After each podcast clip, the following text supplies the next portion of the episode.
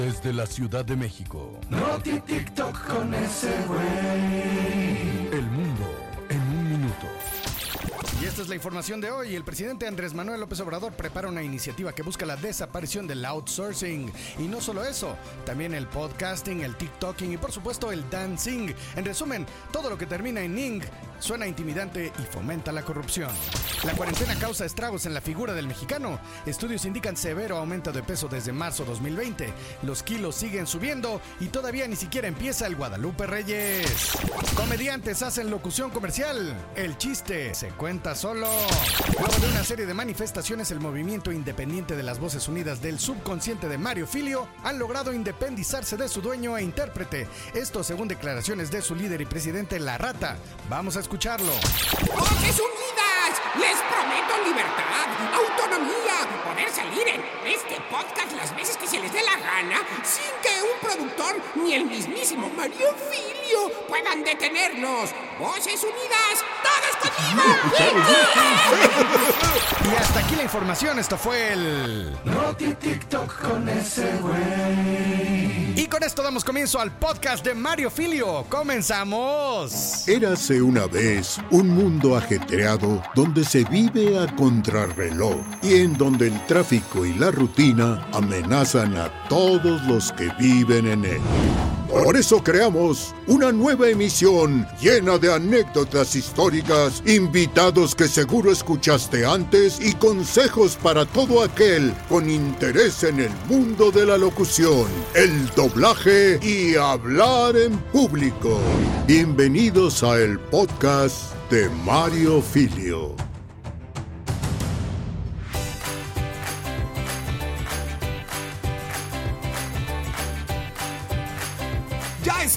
Ya estamos en un podcast más.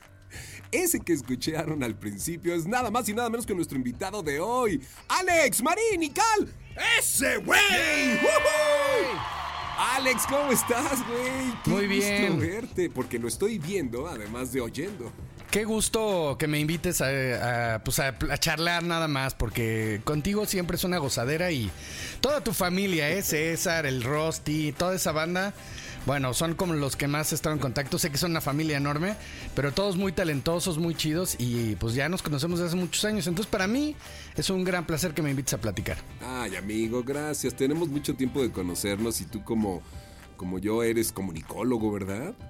Pues. eh, ¿Tú estudiaste bueno, comunicación? Estudié periodismo, porque yo quería estudiar comunicación. Periodismo. Pero me cayó la crisis del 94 y entonces me tuve que meter a la UNAM. Suena como fue lo último que me quedó y en realidad lo era, pero creo que fue la mejor opción. Este, porque fui la última generación de la ENEPA Catlán en estudiar periodismo. Después de que me salí, ya la convirtieron en ciencias de la comunicación. Pero sí, en realidad mi carrera es de periodista, aunque no terminé la universidad. Por eso has hecho cosas tan arriesgadas, güey. Yo creo que un periodista... Hablar de ti es difícil, pero iniciemos con el periodismo. A mí me encanta verte y me encanta el trabajo que has hecho. De pronto eres un tipo muy valiente y eres de los primeros que ha levantado la mano para mostrar lo que no te gusta, lo que no nos gusta a todos, güey.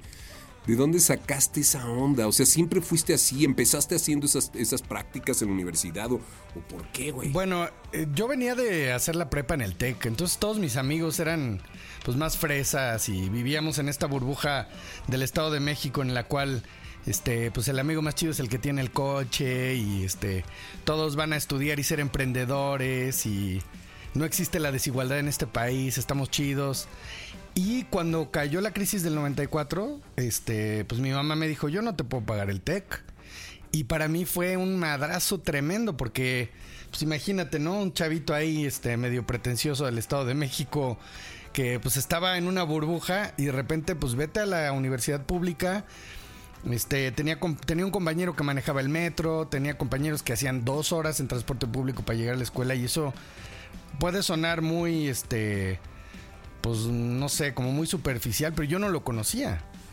Y entonces los maestros te ponían a leer el periódico y qué está pasando y quién es el secretario de gobernación y quién es el cómo, cómo está el pedo con la economía y de repente llegaron los zapatistas y el país está en guerra y vives en la UNAM rodeado de ese contexto real, de ese México real Y para mí fue un despertar que no creas que fue como, claro, inmediatamente vamos a luchar por los derechos. No, o sea, para mí fue como, ¿qué pedo? ¿En qué país estoy viviendo, güey? Porque me acuerdo mucho que tenía una maestra de derecho que reiteradamente nos decía, México está en guerra por la sencilla razón de que no está en paz, a partir de los zapatistas, ¿no? Y creo que aplica hasta hoy en día, ¿no? Entonces, de ahí como que agarré una onda más, pues si quieres decirle social, como un poquito más consciente, ¿no? Y este y pues lo empecé a aplicar a, todo lo que hacía. Qué chido, güey, porque además eh, para, parecería, los que te conocemos desde hace muchos años en el mundo de la comunicación, de la publicidad y de la comedia, pues que todo, todo es como muy ligero, pero tú has tocado fibras bien profundas y cosas fuertes de la sociedad, evidenciando cosas muy, muy cabronas de, de la gente que, que pues tenemos que saber y tenemos que ver, ¿no? Entonces, tu trabajo es más profundo que lo que se puede creer aparentemente cuando te vemos nada más en la comedia o, o te escuchamos en tantos comerciales. hijo.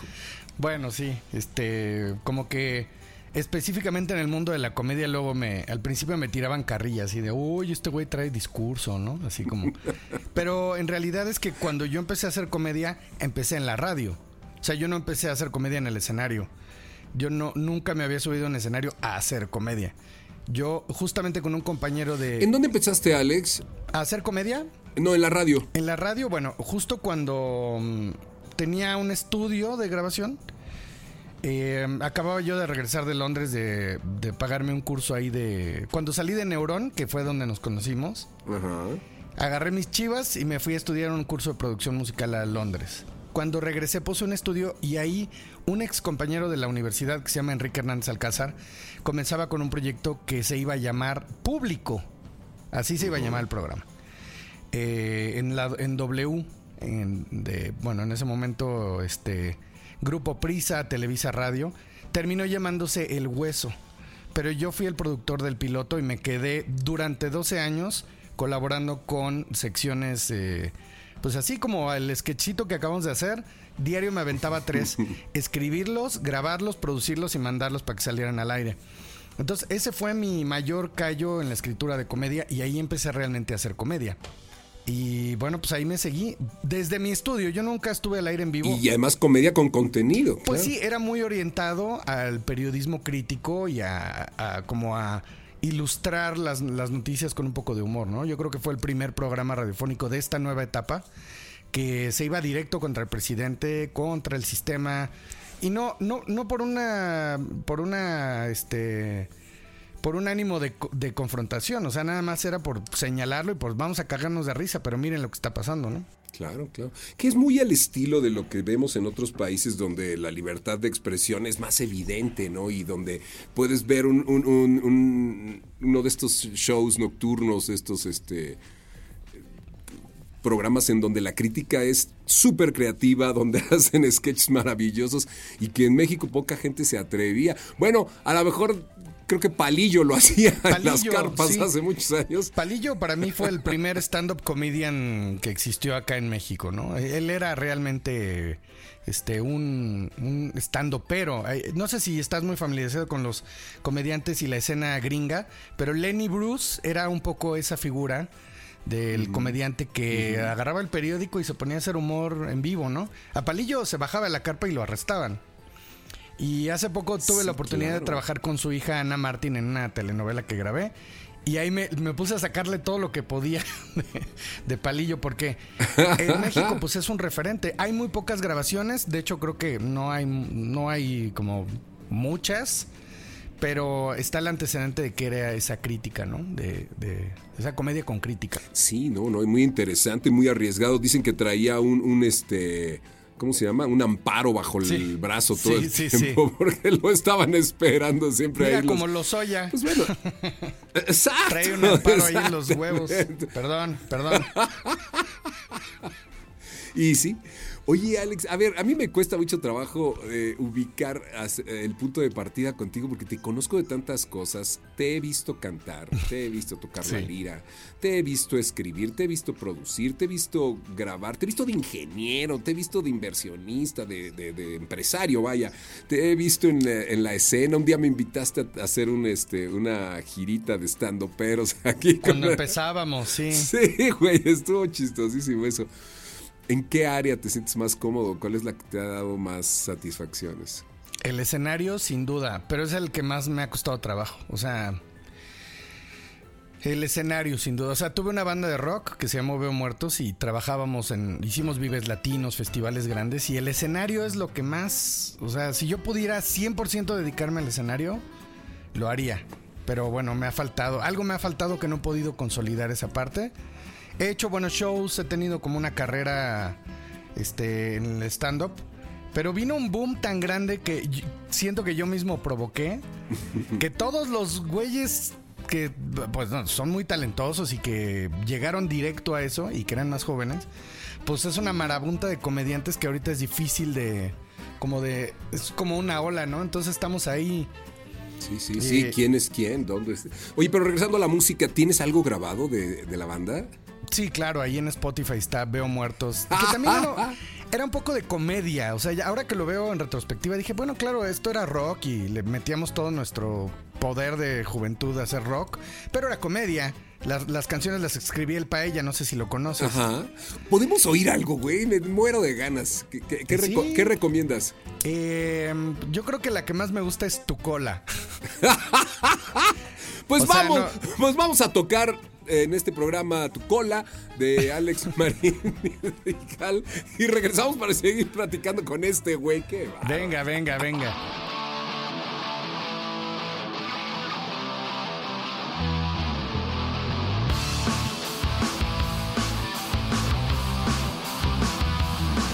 No he salido en 10 días, solo veo pornografía y no dejo de pensar en ti. Platico en los foros, me corro y me corro, internet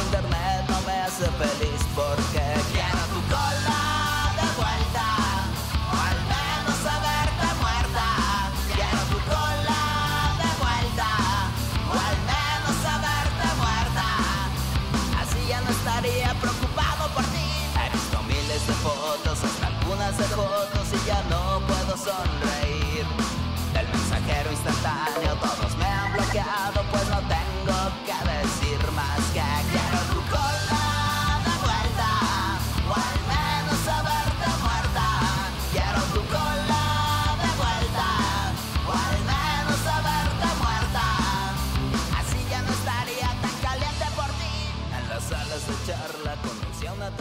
tal Carla que me habla como tu amiga.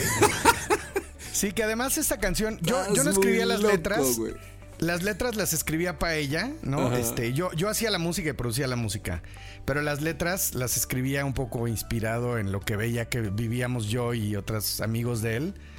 Y pues se llama Quiero tu cola de vuelta, o al menos saberte muerta. En estos días es muy políticamente incorrecto decir esto. Sí, pero nos veía sufrir por las exnovias, ¿no? Decía, quiero tu cola de vuelta. Entonces él escribió Claro. basado en nuestra experiencia. Qué, qué profundo, qué, bueno, qué, qué, do- qué doloroso, este, qué momento, ¿no? Oye, Alex, tú tienes una manera de vida muy peculiar. Tú eres un tipo súper original, súper, este... A mí te me haces, este, a veces impredecible. De pronto te veo muy formalito en un, en un, este, comercial de Banamex o de, de autos, ¿verdad? Que salías a cuadro. Era este un comercial de seguros Banamex. Seguros Banamex. Cubrimos desde lo más común hasta lo que no imaginabas. Eso, eso lo hacía yo y también actué el comercial. Actuaste el comercial, te digo, yo te veía y decía, güey, quien no lo conozca que lo compre, qué formalito este caballero. Porque eres un tipo muy peculiar, tienes un- una cara muy, muy agradable, una, Gracias. una vibra muy chida, Es- esa ha sido tu característica, yo creo que así te has manejado. Pero definitivamente me cuesta trabajo como verte en el escenario después convertido en el comediante que eres, porque ya tienes muchos años haciendo comedia, ¿no? 10. ¿Cómo ha sido no, ese y no trabajo? puedo vender 60 malditos boletos, pero voy a lograrlo.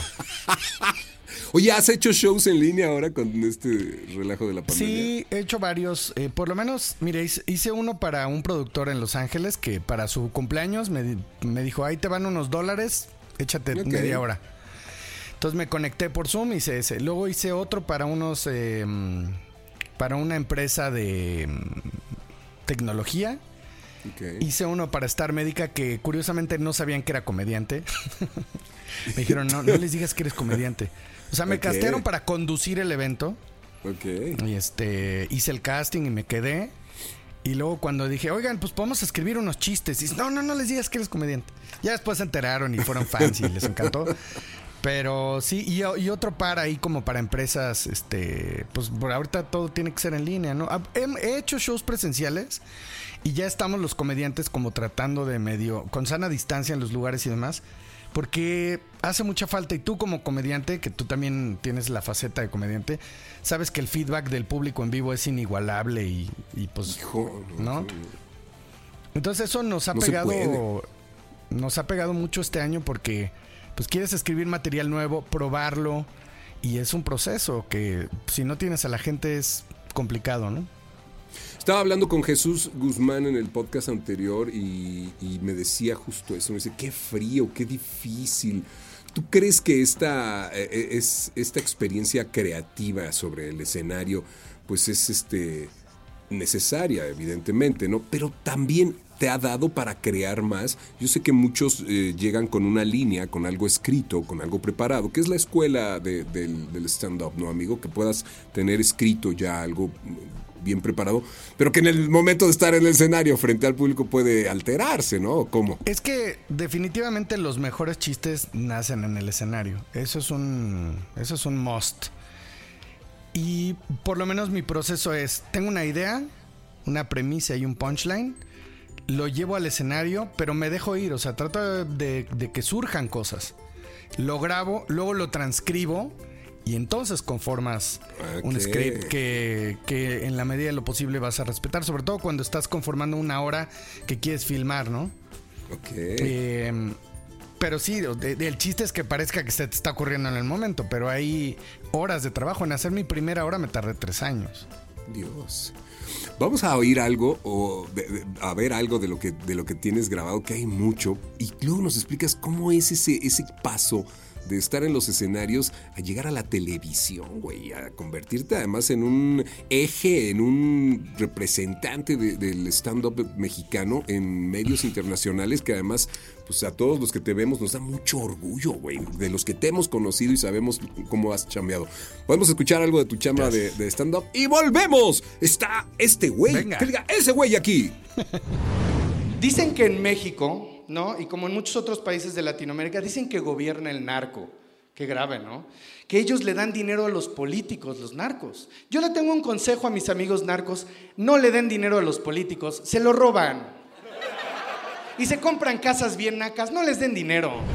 Por su parte, el exsecretario de Finanzas declaró desde su mansión en algún emirato árabe donde la poligamia y la pederastia son legales que desconoce el destino de dichos fondos. Vamos a los deportes. Hacemos todo mal, desorganizado, todo a última hora, ¿no? ¿A quién no lo han mandado a comprar los chiles el 24 de diciembre? En la tarde. Y luego con mi suerte, o sea, llego a la caja y me toca una viejita que trae un súper que dice, señora, ¿usted no le va a sobrevivir a tanto súper? Y me toca siempre el cajero en capacitación, que le tienen que estar soplando todo. El pepino es 4.20, el jitomate 2.50. Pregúntale si quiere una recarga de tiempo para su teléfono. Parte de esto que están escuchando, eh, bueno, pues esto, esto más bien es parte del especial de Alex que pueden ver todos ustedes y que seguro ya vieron en, en YouTube. Y que, ¿por qué no está en Netflix, güey? Bueno, no está en Netflix porque es Comedy Central, ¿no? Eh, hubo como un tambache, digamos. Hubo un... eh, pues sí, hubo una serie de 22 especiales que una empresa tenía el contrato para hacer esos 22. Se lo vendió a Netflix. Le dijo, yo te hago 22. Pero solamente ellos, ¿no? Eso, muy a la mexicana. eh, la verdad es que sí, ese, ese- esa actitud mexicana de yo voy a hacer todo, como de contrato de licitación de Pemex. La verdad es que sí se me hizo medio así, ¿no? Solo yo te voy a vender comediantes y se acabó. Y entonces había como Nadie banda más, y este nadie más y yo voy a seleccionar a los talentos. Entonces, pues no hubo no hubo chance, no no fui seleccionado porque sí lo voy a decir, ¿eh? Porque no era amigo de la banda que estaba ahí seleccionando y la banda de la lana. Entonces, este, pues no me Eso no- se da mucho, eso se, eso se da mucho. Pero por supuesto. El amiguismo, pues en todas partes. Pues sí, en, en todos lados y en México más. Pero eso era justo lo que yo quería evitar haciendo un micrófono abierto. Si quieres, ahorita hablamos de eso, pero eso fue un poco el motivo por el cual Netflix no me peló. Y en ese momento, Comedy Central me lo ofreció y lo tomé. Porque me convenía más en, en, en lana. Y porque Comedy Central para mí era como una. Pues era una marca con la que quería trabajar, a pesar de que era una marca muy chiquita en ese momento.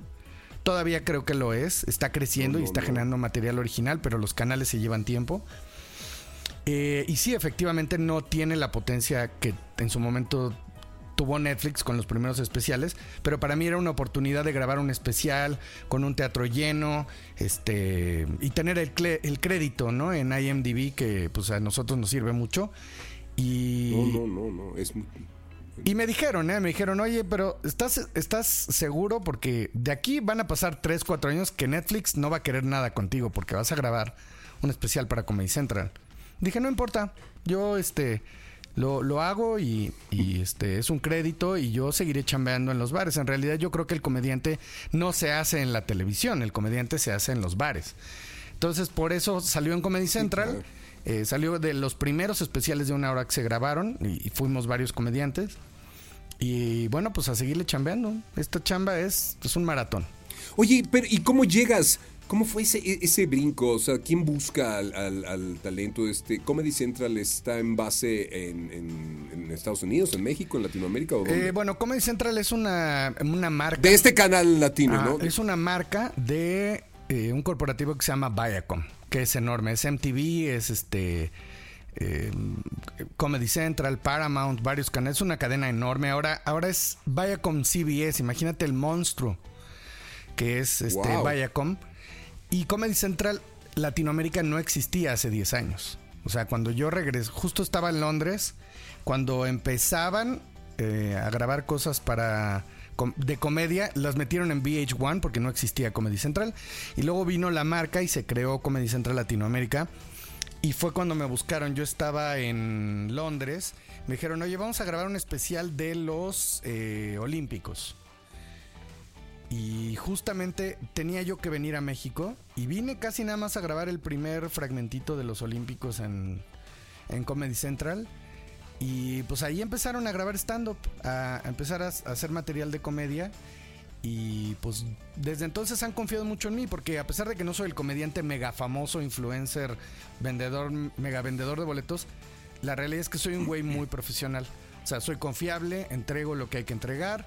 Eh, si quieren que escriba, escribo. Si quieren que actúe, actúo. Si quieren que haga prensa, hago prensa. O sea, yo creo que esa es una de las cosas más importantes de hacer lo que hagas, ser profesional, ¿no? Eh, Y tener esa formalidad, ese profesionalismo. Sí, yo eso es lo que veo en ti, porque pues podemos echar desmadre, podemos vernos en, en alguna fiesta, en algún evento. Pero cuando se trata de chambear, tú chambeas, Sí, no, sí, te, sí, no, no- no te quedas en ese mood. Y he visto a muchos, muchos comediantes que siguen en la fiesta, se quedan en la bueno, fiesta. yo soy bastante fiestero, sé. ¿eh? Ya te consta. Ya sé. Pero. Ya sé, güey. Pero fíjate que es- eso, eso puede también ser tu tumba. Yo, yo recuerdo cuando yo estaba haciendo mucho tiempo antros, antros, antros, antros, antros y estaba terminando la carrera, yo dije, ay, hijo, me voy a quedar como, como varios de mis compañeros No, viviendo sí, de noche. es- ¿Cómo has tomado esto? ¿Cómo lo manejas, Es amigo? O sea, bueno, es- ahorita con la pandemia no Es una realidad, o sea, sí es. Vives rodeado de. Pues del vicio. y no nada más. Fíjate que. No nada más es el alcohol y las drogas, es el vicio humano. Como que te puedes enfrascar en un pedo muy oscuro. Y, y siento que es lo que está sucediendo ahora. Eh, o por lo menos lo veo de fuera. Como que empieza a haber muchas envidias. Como que empieza a haber un- una vibra bien rara. Y por un lado me duele porque ya no es la ya no es el mismo grupo de amigos luchando por sacar adelante una escena de comedia, sino ya es la competencia de ver quién tiene más grande el pito, ¿no? Y eso me duele. Sin embargo, reconozco que habla de una escena que está creciendo. Quiere decir que el botín es jugoso y quiere decir que logramos Es jugoso, ¿no? Quiere decir que logramos que el stand-up comedy en México sea algo porque la gente se pelee. Me duele en una parte, pero por otro lado digo, qué bueno que, que- que creamos algo que es, ¿no? Que, que despierta pasiones. Entonces, pues ni modo. Me consta que tú has trabajado por ello, me consta que tú has trabajado por ello. O sea, tú has hecho empresa para poder mover comediantes, tú le has arriesgado, tú has apostado por Pues ello. no he hecho empresa, pero concretamente lo que hicimos fue lo que te decía del micrófono abierto. Justamente para que no sucediera esto de que, que es muy mexicano, que solo nosotros vamos a hacer el teatro, solo nosotros vamos a hacer el cine, solo nosotros vamos a... Y el micrófono abierto es el espacio donde el comediante va a probar su material. Y eso, y creamos el primer micrófono abierto de esta ciudad, de donde salieron muchos talentos que ahora están rompiéndola. Y pues eh, ahí sí, en ese sentido, le aposté no dinero, pero mucho tiempo. Lea, mi esposa y yo condujimos ese micrófono abierto por lo menos cuatro años, ¿no? Todos los martes, dos horas, estar presentando Sí. comediantes nuevos, comediantes nuevos todo el tiempo. De ahí salieron el Cojo Feliz, Carlos Vallarta, el tío Robert. Güeyes que la están rompiendo y que me da mucho gusto, pues empezaron en ese micrófono abierto, ¿no? Entonces, justamente terminar con este pedo de, no, yo, te- yo voy a seleccionar, yo voy a castear quién hace stand-up y quién no. No, que, porque había comediantes que me decían, es que ya cualquier pendejo va a hacer stand-up. Y yo, ¿y? Ahí está lo, lo divertido. El arte es que cualquier pendejo lo intente. ¿Quién eres tú para decir eh, quién tiene derecho de, ¿Quién de es expresarse bueno, y quién no? tratar de Ujú. hacer? Y a veces siento que la cultura en México tiene mucha esa mentalidad de es que no, o sea, necesita pasar por ciertos filtros. No, el stand-up es específico. Para mí el stand-up es el punk de las artes escénicas. ok. En, en este bloque me, me gustaría terminar porque quiero echarme un clavado contigo en el mundo de la publicidad porque me encanta lo que haces, Alex. Has marcado una línea muy específica y te lo juro que te he venido siguiendo los pasos. Pero si tú le dieras a alguien la receta Gracias. para iniciarse en el, en el stand-up, si tú dijeras, güey, aquí les va mi top 5 de lo que no pueden dejar de hacer o ver, ¿qué le dirías? En este podcast, bueno, pues nos oye mucha gente que le gusta el mundo del- de, de la voz, de hablar en público y del stand-up como una parte muy importante también. Eh, pues primero perderle el respeto. Porque mucha gente, muchos actores, y fíjate que eso es algo que me di cuenta acá en México, muchos actores le tienen como mucha reserva al stand-up. Como que dicen, ay no, yo no podría hacer eso. Yo necesito un, yo necesito un director y un guion. Y este, como que le hacen el fuchi, ¿no? La gente que hace teatro es, ¿cómo se atreven estos pendejos a subirse al escenario? Y yo primero diría, pierdan el miedo, no va a pasar nada. Hay mucha gente que dice, no, primero toma un taller y luego te subes. No, súbete. Súbete primero, a- es lo primero que tienes. Aviéntate a la alberca aunque no sepas nada. No va a pasar nada. Lo peor, lo, peor, lo peor que te puede pasar es que la gente te abuchee y te baje. Y eso, aunque seas un comediante consolidado, te puede pasar. Sí. Siempre. Porque cuando el material es nuevo, y tú como comediante lo sabes, cuando el material es nuevo, no hay garantía. No. Y además, puedes tener material que dices, ah, siempre jala. Pero tu búsqueda como comediante te va a hacer buscar cosas nuevas y van a fallar. Entonces, la falla. Entonces diría, pierdan el respeto. Segundo, háganlo y vean mucha comedia. Alim- Si lo quieren hacer. aliméntate. Que nadie los detenga y que, y que nadie, o sea, luego llegan muchos comediantes nuevos así de chavitos, ¿no? Que dejo de ir tres semanas al Open y de repente veo una bola de squinkles ahí haciendo cosas muy cagadas en el escenario y se bajan y me dicen, ¿cómo viste? Le digo, güey, vale madres lo que los comediantes opinemos sobre tu material.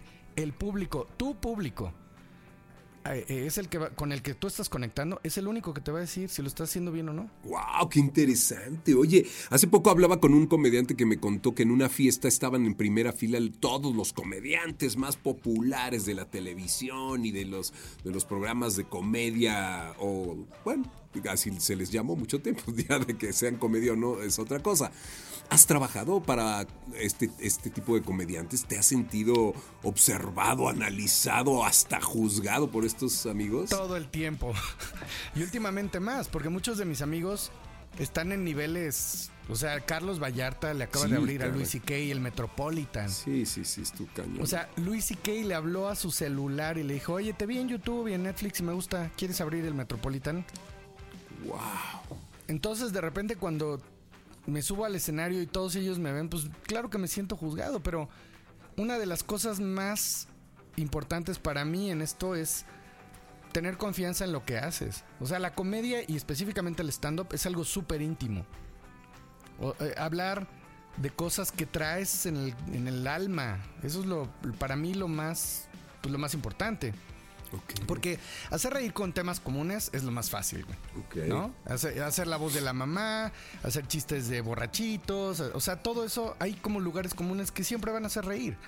Pero como comediante estando pero, para mí la búsqueda es qué es lo más íntimo de lo que puedo hablar para hacerte reír y además venderte en microsegundos que eso está chistoso. No sé qué opines, amigo, pero a mí, a mí cuando veo hombres disfrazados de mujeres o cuando oigo chistes de homosexuales o los de los borrachitos, se me hacen estereotipos ya tan tocados que el reto es poder hacer algo diferente, ¿no? Se vale y también y hay un mercado para eso Claro. y no lo quiero demeritar, pero bueno, cuando alguien se sube en personaje para empezar, yo siento que ya no está haciendo ese tipo de stand-up observacional que a mí me gusta. Pero es válido. O sea, hay público para todo y siempre lo habrá. Pero creo que el chiste es tener esa búsqueda, ¿no? Y, y- y escarbarle, a ver de qué, de qué más vamos a hablar, qué vamos a decir, qué está pasando, qué estás observando, qué estás sintiendo. O sea, yo hice una hora de Papá Luchón donde hablo de mi proceso en el cual tuvimos que hacer pro- este, tratamientos de fertilidad, me metieron un cotonete en el pito, o sea, Papalucho. Sí, y, a- y bueno, ahora que fui papá, pues tengo material todo el tiempo, ¿no? Y tengo esa hora pendiente de filmar. Sí, claro, falta esa. Pero Claro. para mí eso es el stand-up. Ok. Puede haber 20 mil opiniones. Yo, yo esa es la búsqueda que tengo como comediante y pues les diría, si les gusta y les apasiona, ahorita ya no hay pretextos, Mario, para hacer, para dejar, para dejar de hacer nada, ya no hay pretextos. Ok. Porque, oye, es que no me sé hacer la corbata de moño. Güey, en YouTube, lo que quieras. ¿Sabes la cantidad de tutoriales, y cursos y, y consejos de stand-up hay en YouTube? Cientos de miles. Toma los que te sirvan. Y para, para cambiar pañales, Alex, ¿cómo vas con eso? O sea, eso también Nah, es, es- es soy un sí. máster. Sí, un máster. No te, no te das quito cuando abres y ves la, Nah. la cajeta ahí. y Todo, no. No, no, Eres no, no, no, no, al contrario. O sea, para mí es una gozada cambiar el pañal. O sea, porque pues es tu bebé, ¿no?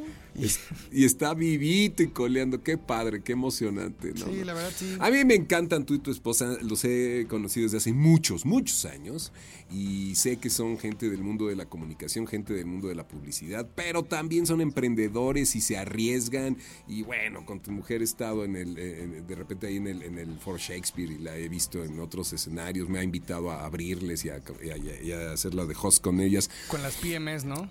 sí, y, y que está ahí también una querida amiga mía de, Mo- de Monterrey. Pero bueno, el mundo de la comedia se, se está moviendo, está cambiando mucho. Yo te lo reconozco, me da mucho gusto cuando te veo en televisión, me da mucho Gracias. gusto cuando, cuando te veo presente, además, pues una presencia padre en redes sociales, la, la vas balanceando muy bien. Y ese es un tema, porque de pronto sí, si no tienes chamba, estar ahí metido todo el tiempo, pues cómo. Está cañón porque además de esta- estamos en la misma generación, Mario, ¿no? Ya para nosotros no es tan natural hacer el TikTok, Instagram y demás. Me gusta, pero cuando decido compartir con la gente, ¿no? Eh, Creo que ahora la generación mil- millennial y centennial ya viven enganchados en eso, es parte de su vida. De repente ya hay cosas que digo, no quiero subir una historia hoy, no lo tengo por qué hacer, ¿no? Sí, claro. Alguien me decía, es que tienes que subir tres al día, una cada Sí. no sé cuántas horas y toda la semana. Y dije, no, no, porque entonces pierde la frescura y la naturalidad, dijo. O sea, ¿no? Claro, y nuestra generación funcionaba de otra manera. De otra forma. Es bien difícil. Vamos a escuchar un- una recopilación que tenemos aquí de algunos de los trabajos que usted a lo mejor no sabía que Alex ha hecho como locutor. Es una voz de las más... Ahorita hablamos de tu estilo. Vamos a esto que hemos preparado para que te conozcan y te recuerden los que ya te conocen y te han oído de sobra. Y regresamos a la parte final del podcast de Mario Filio con ese güey. ¡Volvemos! En un momento regresamos al podcast de Mario Filio.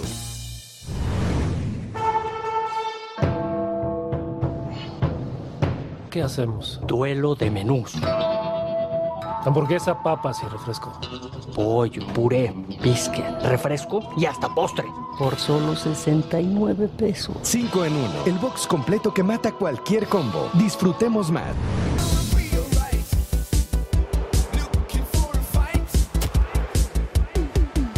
Porque la pausa pausa ha sido larga, ponle play a tus antojos. Llegó Playbox de KFC, un menú individual completo que bajó de 85 pesos a 59 pesos para reactivar nuestros antojos con Kentucky. De laboratorio a su cancha. De su cancha a la tuya. Gatorade está científicamente formulado para darte los electrolitos y la energía que necesitas para seguir sudando.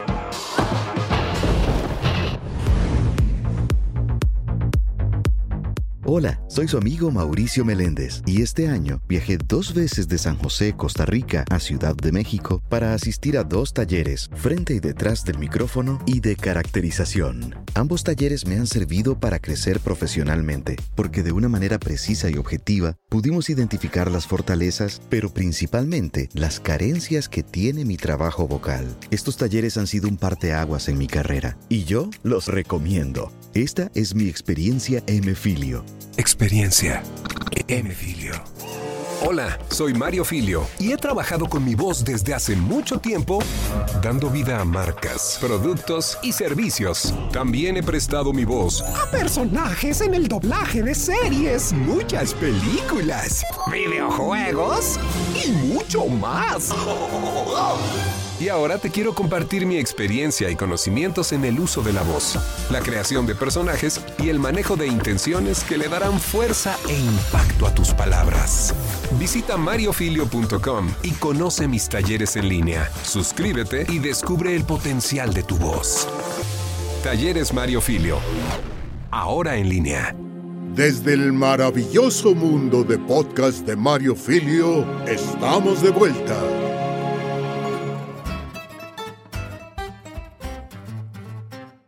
Estás muy cañón, Alex. O sea, necesitaríamos un programa mucho más largo para poder hablar de todo. Me siento súper halagado, gracias.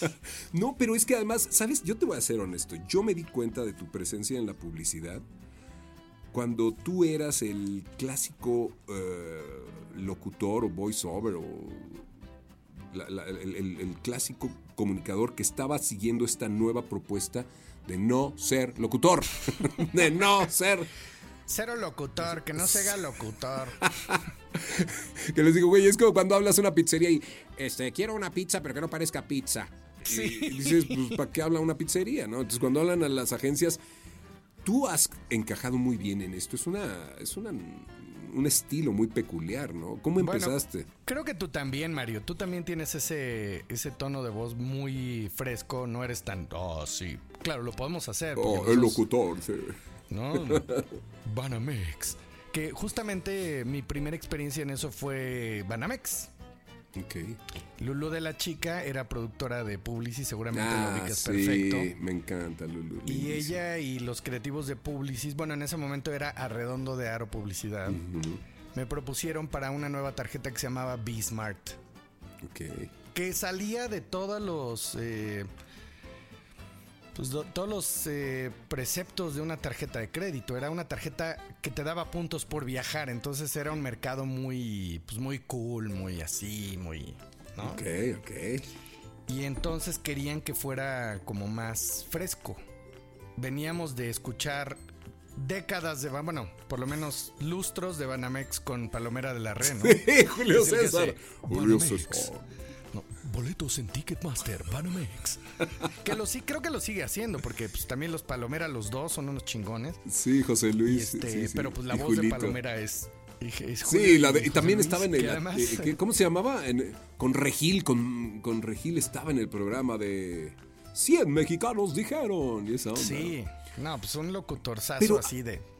Pero tú entras con un estilo muy, muy distinto, Alex. O sea, yo te oigo y veo que te seleccionan. Justo me pidió Lulu de la chica, este, me dirigió y me pidió que lo hiciera de esa manera. Yo venía de hacer algunas cosas de Telcel y me dirigió Toño de Aro en mis primeros llamados y era súper... O sea, yo tenía la imagen de los directores de pues, los que hacían creatividad para publicidad, que era muy así, muy cuadrada, ¿no? Yo como operador de audio de donde venía, Sí, claro. y de repente llega el dueño de la agencia y me dirige así, no, no, no, no, no, no, man, ¿qué es eso? No, no, no, no, tú, tu voz es para este pedo. Tú, no sé si conociste a Toño, pero era muy... Sí. Y, y decía, ya tenemos el número, nomás nos falta la calle, vamos a buscarlo, ¿no? Y entonces, y entonces Lulu de la chica me dirigió en ese, en esa dirección. Y pues dice, Bismarck, la tarjeta para que viajes y sigas viajando. O sea, sí, un poco grave la voz, pero no tengo No, para no, nada no. el tono de Palomera. No, no, Y me acuerdo que, eh, perfecto, estábamos en Neurón, eran las 10 de la noche, habíamos hecho una campaña enorme, estábamos esperando la aprobación del cliente, pero en ese entonces o mandabas el, este, el Betacam, o el DAT, o el DVD, o el CD, o... O sea, no, no, no había manera de mandar una campaña por no, mail no. o por internet porque para empezar las conexiones no daban y entonces era era- entonces iba a venir el mero mero de Banamex al estudio a escucharlo, ¿no? Y yo estaba ahí, pero él no sabía que yo era locutor, porque yo estaba operando además. Claro. Y llega el señor Banamex, no sé quién era, no sé si era, pero pues era de los cacagrandes de Banamex, así. Llegó en una camioneta con guaruras, lo estaban esperando abajo y llega el güey, se pone enfrente y yo ahí con mi voz, Bismarck, la tarjeta, escuchando las grabaciones, dice, ¿y esta voz de niña qué? y yo, y dice Lulo, no, pues estamos pro- pro- este, proponiendo que no sea la clásica voz, este, locutor, no sé qué. Ah, está bien, está bien. Y ya aprobado y yo, uff. Ay, No, Pero fue no, más no. o menos como empezar, eh, pues, a hacer mi estilo de locución. Qué y padre. eso fue. Me encanta porque lo has mantenido y te he seguido la pista cada vez que te oigo y te veo. Le digo a mi esposa, ahí está el Alex, óyelo. No Eres... grabo tanto, ¿eh? No, No, no. pero eres muy, muy fácil de distinguir. Eres un güey que tiene un estilo muy peculiar, caray. Gracias. O sea, yo creo que tu fortaleza, no sé, a ver, déjame ver, eh, creo que uniendo las piezas es que tú eres un tipo que eres, no sé si eres melómano, pero eres músico y, y tienes un desarrollo del oído pues especial, porque yo cuando doy cursos y me invitan a hablar de eso les digo, no, no, las voces así eh, preciosas y eso no existen. Simplemente la gente que oye bien usa bien su voz. No sé si estarás de acuerdo con eso. Es este lo mismo que los cantantes, ¿no? Por ejemplo, Armando Manzanero canta horrible, cabrón. Sí, sí, sí, sí. pero es entonado. Y además, bueno, es un poeta. Pero, por ejemplo, David Bowie. David Bowie cantaba horrible. Cantaba horrible. Pero no mames. eh, uso, hizo uso de, ese, de esa musicalidad para crearse su estilo. Y así hay varios. Joaquín Sabina también. Sí. Me, ca- me caga Joaquín Sabina. Me caga, me caga su música. Y Fito Páez, has oído qué feo canta, qué bruto. me encanta su poesía, pero no me gusta su música. No, escu- no consumo la música de Joaquín Sabina, pero su literatura es increíble. Pero es eso, ¿no? Es como... Y, y, pues el instrumento de la voz, no te lo tengo que decir, es, es algo fascinante y, y vas descubriendo cosas. Y también la suf Tuve un nódulos hace como un año, me la pasé tan mal. No es cierto, Alex, no supe eso. ¿Y te operaron? Terrible. No, estuve a punto de operarme, pero me salía más caro el deducible que operarme. Sí, qué Y grueso. fui con mi otorrino y me dijo, pues mira, vamos a hacer unos ejercicios, vamos a, vamos a trabajarle así y, y nos vemos en dos meses. Y afortunadamente lo logré. Ah, qué Pero sí. bueno, qué bueno, amigo. Sí, no, no podía hacer voces, no podía hacer falsetes, me subí al escenario y, güey, lloraba, ¿eh? Lloraba porque imagínate, y tú lo sabes, como locutor cuando te está fallando... Es horrible, es horrible.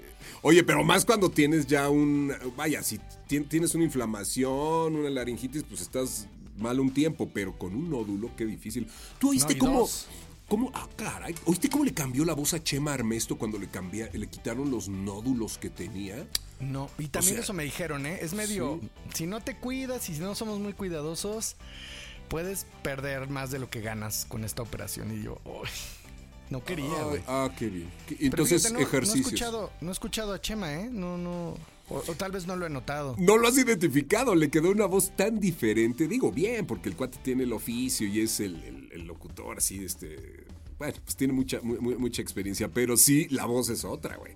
Esa voz que decía. Y, ¿cómo, cómo dice? Eh, eh, he oído a, a Juan Fresa imitarlo súper bien, que dice. Señora Chiquita, bonita". señora bonita, chiquitas, que no sé qué. Híjole, ese Juan Fresa es un chingo. No, no, no, está cañón, Juanito, es genial. Además es todo en personaje. Todo. Yo creo que tú eres un personaje, tú no pasas desapercibido, amigo, y por eso nos llamó mucho la atención tenerte en esta serie. Estamos haciendo una serie de comediantes que han hecho muchas cosas además de la comedia, porque hemos tenido gente que ha estado en el... ¿Do- ¿Doblaje has hecho, Alex?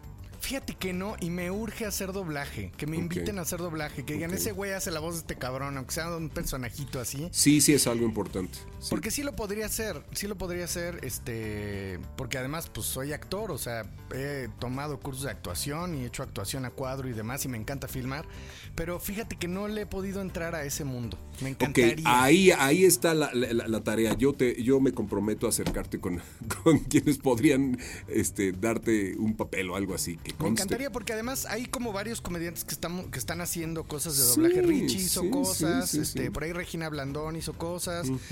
Carlos Vallarta acaba de hacer un personaje Lupin, es que es una película de animación. Ah, no qué sabes padre. qué chingón. Ay, Vallarta, ¿eh? Vallarta es un personajazo, está es genial. un chingón y de veras, y él es un apasionado del doblaje también y acaba de hacer Lupin y le quedó tan bien. Le dije, güey, eres un chingón, Manix, porque así nos decimos. Le quedó increíble. ¿Has hecho cine? ¿Has hecho teatro? He hecho cine, teatro no, teatro se quedó en la universidad, nada más. Me encantaría, eh, pero prefiero mil veces cine. O sea, yo a mí me pones en un set y estoy en mi elemento. O sea, filmar, filmar y el escenario, te lo repito, estar en el escenario y estar en el set son mis lugares de confort. Lo que más disfruto, así, ever. Pues queremos, Alex, para mucho. Me da mucho gusto oírte activo, me da gusto, mucho gusto verte con un motorcito que te está impulsando para salir adelante con esta hermosa familia y con Sí. mucho de lo que vas a hacer todavía. Te agradezco que hayas estado en este podcast porque eras así de las piezas que no podían faltar. Güey, qué chingón. A mí, yo feliz de platicar contigo. Este, ya sabes que te adoro, te admiro, cabrón. Y pues, güey, cuando quieras, aquí estamos. Eres un rey. Una vez me invitó a su podcast y lo hizo de una manera tan padre. Nos invitó a varios locutores. Nos invitó en una cafetería, metió micrófonos, nos sentíamos como en casa. Así lo haces, Alex. Gracias, de verdad. Sí, estuvo padrísimo. Nos hiciste un, un- un- un programa muy lindo. Sigan a Alex, no les tengo que decir en dónde. Es omnipresente. Arroba ese güey con W y con Y. Ahí me pueden encontrar. Y lo que quieran, pregúntenme, tuiteenme. Yo les respondo, no tengo problema. Gracias, amigo. Un beso a tu mujer, al bebé. Y bueno, espero que pronto, pronto nos podamos dar un abrazo en vivo, caray. Cuando quieras, Mario, aquí tienes a la banda. Él fue Alex Marinical, ese güey. Señor Francisco Colmeno, despide este podcast como solo usted sabe hacerlo. Gracias, Alex. Muchas gracias, mi querido Mario, por haber entrevistado a ese güey. Y ahora vámonos porque ya viene la Navidad. Sí me queda bien colmenero, ¿verdad? ¡Ay, no, por favor, sáquenlo! ¡Vámonos! Gracias por escuchar el podcast de Mario Filio. Sintoniza todos los programas en Spotify y Apple Podcast. Esta es una producción de Mario Filio, Freddy Gaitán e Inspiral México. Para más información visita mfilio.com e inspiral.com.mx.